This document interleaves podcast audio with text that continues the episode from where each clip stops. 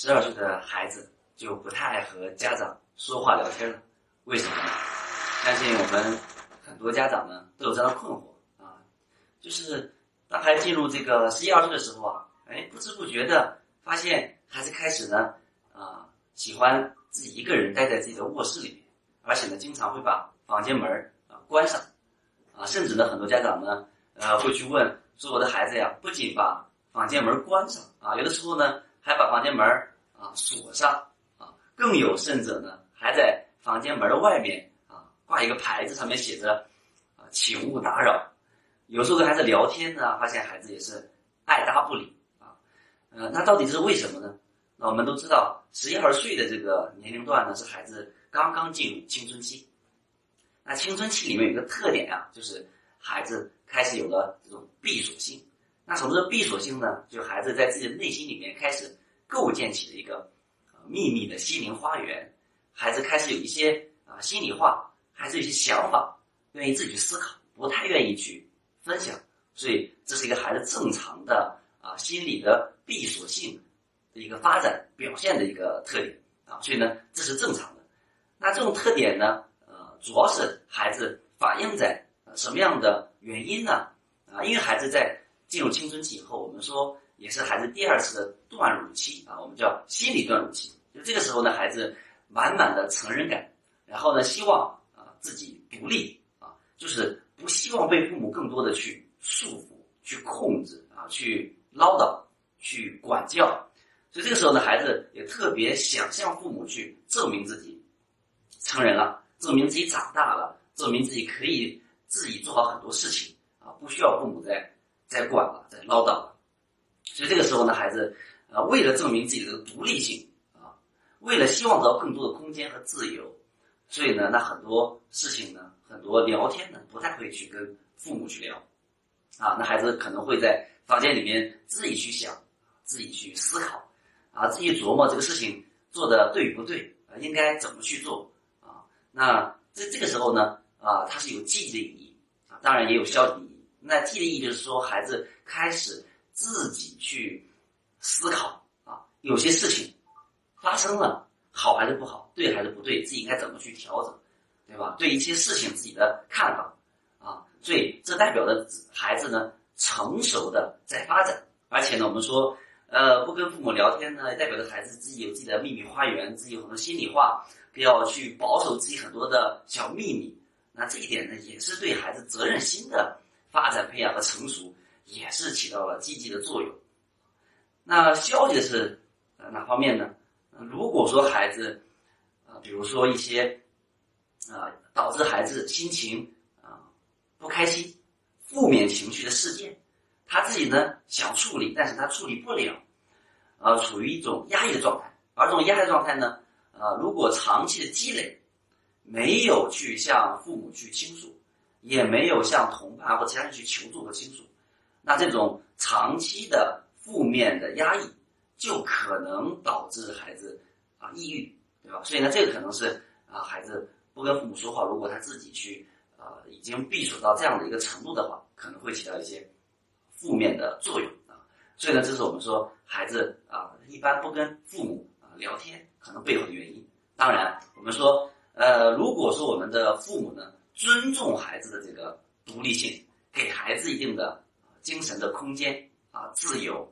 那孩子呢，在有的时候孩子很愿意跟父母去啊沟通去聊天的啊。那前提是，那进入青春期之后，我们父母跟孩子他们的关系，对吧？我们说孩子进入青春期以后，特别的重视啊什么呢？重视的是这种啊地位的平等、精神空间的自由和独立。所以在地位平等这一方面，就要求我们父母啊进入啊，当孩子进入青春期的时候，跟孩子能是一种朋友相处的关系，对吧？啊，我们对孩子呢，比如说孩子想说了，那我们就对吧？哎，去去倾听，去理解啊，看能不能哪里能支持帮助孩子。那如果孩子不想说的时候，对吧？那我们要尊重孩子这种独立的空间，尤其这种孩子，对吧？自己在卧室里面这种啊，自己个人的这种隐私的这种啊。领土，对吧？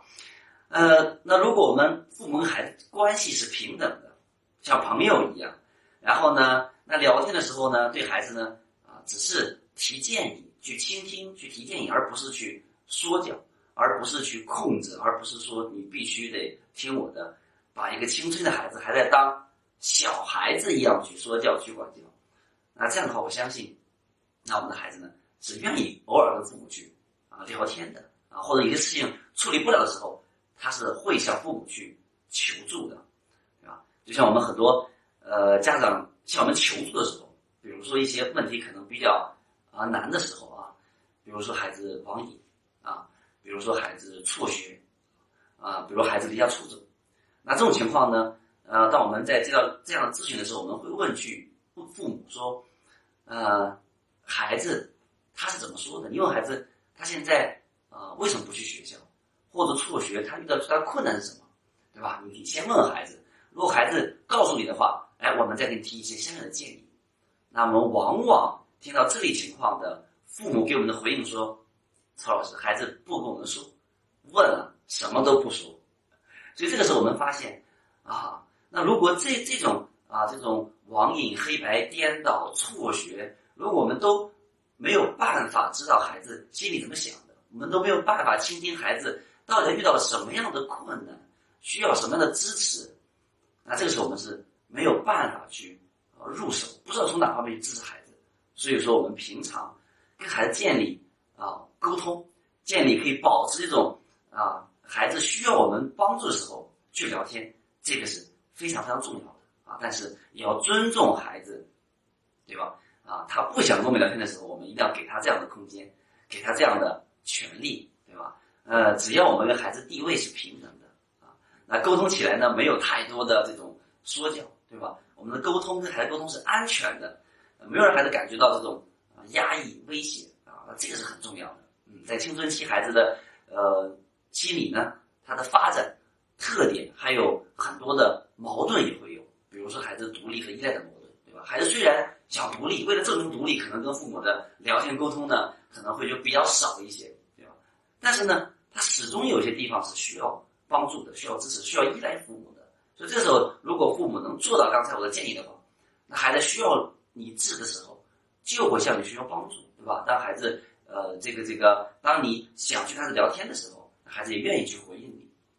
那孩子有时候跟父母的聊天呢，呃，可能。是怎么样？是比较容易起冲突的。我们说进入青春以后，孩子的这个呃情绪是不稳定的，是焦躁的，啊，就类似于那种呃在这种应激下这种一激惹的状态，对吧？就很特别容易父母的几句话，对吧？批评指责或者怎么样，孩子可能立刻就会去，呃，或者是或战或逃，逃就是哎我不搭理你，我关在房间门里面，我出去，对吧？那或战就是直接就呃和父母就啊起了这种语言沟通的冲突，所以这个时候啊。其实很多孩子呢，啊，在跟父母争吵完之后呢，他呢也是非常后悔和内疚的，对吧？他可能也在说，呃，下次要跟父母沟通，好好说话，啊，不要再起这种冲突。但是呢，啊，那到下一次又是类似的这种刺激的场景下，可能还会起冲突。所以这种情况也会导致孩子有的时候说，那我尽量跟父母少说话啊，因为他们可能会觉得跟父母少说话、少沟通，就可能会少起冲突。啊，所以这里面也反映了青春期的孩子他心理发展越来冲动的这么一个特点。他不光冲动，但是孩子内心里面也有这种抑制的需求啊。他也觉得这种情绪的冲动是不对的，也是特别的呃，很多时候都是很后悔和内疚的。但是他很多时候是控制不住的啊。所以这个时候，如果我们父母呢啊能去去觉察和调整自己的情绪，跟孩子沟通，我们父母能。情绪能稳定，对吧？我们也能接纳孩子有时候啊情绪冲动的这样的一个行为或者回应。那这个时候，那孩子呢，他自然而然他自己就会也会去接纳自己，他自己呢也会去跟父母有很好的沟通啊。总之，